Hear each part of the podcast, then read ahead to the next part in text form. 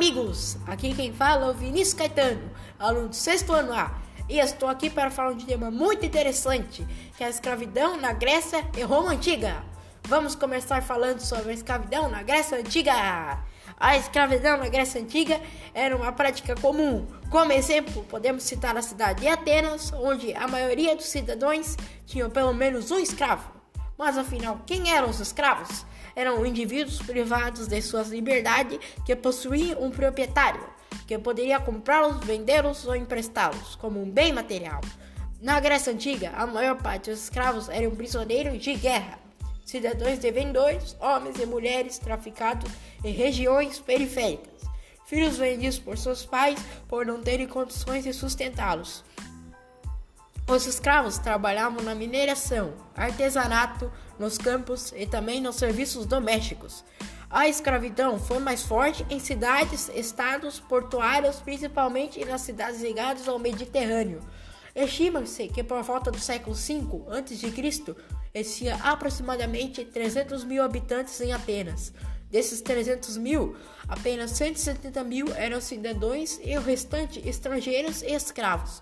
Os escravos eram vendidos através de guerras com povos estrangeiros, onde os traficantes compravam os inimigos capturados e vendiam eles em pontos lucrativos. Apesar da posição social desprivilegiada, alguns escravos eram escolhidos para forçar as forças policiais em cidade, na cidade de Atenas. Outros realizavam atividades artesanais, tendo uma posição destacada. Alguns escravos poderiam ter renda própria e vir a comprar a sua própria liberdade. Os escravos dos campos e das minas tinham condições de vida piores comparado aos escravos urbanos e domésticos. Antes de entrar na segunda parte do podcast, convido meu pai Nerocê Caetano, que representará uma dica de prevenção do coronavírus é, nas aulas presenciais. Olá, amigos. Segue algumas dicas importantes para a prevenção do coronavírus neste retorno das aulas presenciais. É muito importante o uso da máscara álcool em gel e manter o distanciamento de 1,5 metros de distância. Evite aglomerações.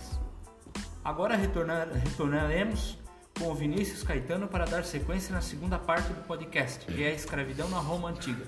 Estima-se que mais de 30% da, da população da Roma Antiga era formada por escravos. Geralmente, as pessoas escravistas eram provenientes de povos conquistados.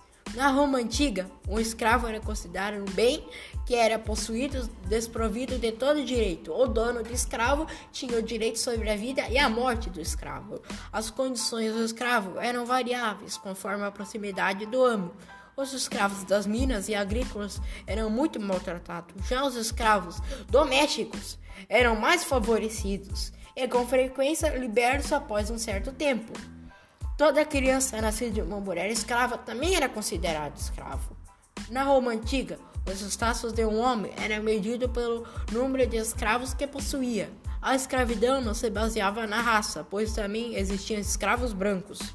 Os escravos eram considerados por toda a Europa e nos arredores do Mediterrâneo, agora falarei sobre as situações do escravo romano, segundo a sua dedicação. Os escravos rurais desempenhavam os trabalhos agrícolas e viviam em condições penosas. Os escravos das minas eram os mais maltratados. Os escravos da cidade eram os mais favorecidos. Por alguns escravos eram os mais próximos do amo e formaram parte da família. Os escravos públicos realizavam os serviços municipais. Sua situação era variável conforme sua dedicação à limpeza, aos serviços dos edifícios públicos ou nas tarefas da administração. Os escravos imperiais eram propriedade do imperador. Trabalhavam nas propriedades do imperador, serviam nos palácios e trabalhavam na administração do Estado. As leis romanas evoluíram por volta do século I a.C. Eu amo perder o direito sobre a vida e a morte do seu escravo. Alguns maus tratos foram considerados fora da lei e fortemente condenados. Também foi proibido vender um escravo velho.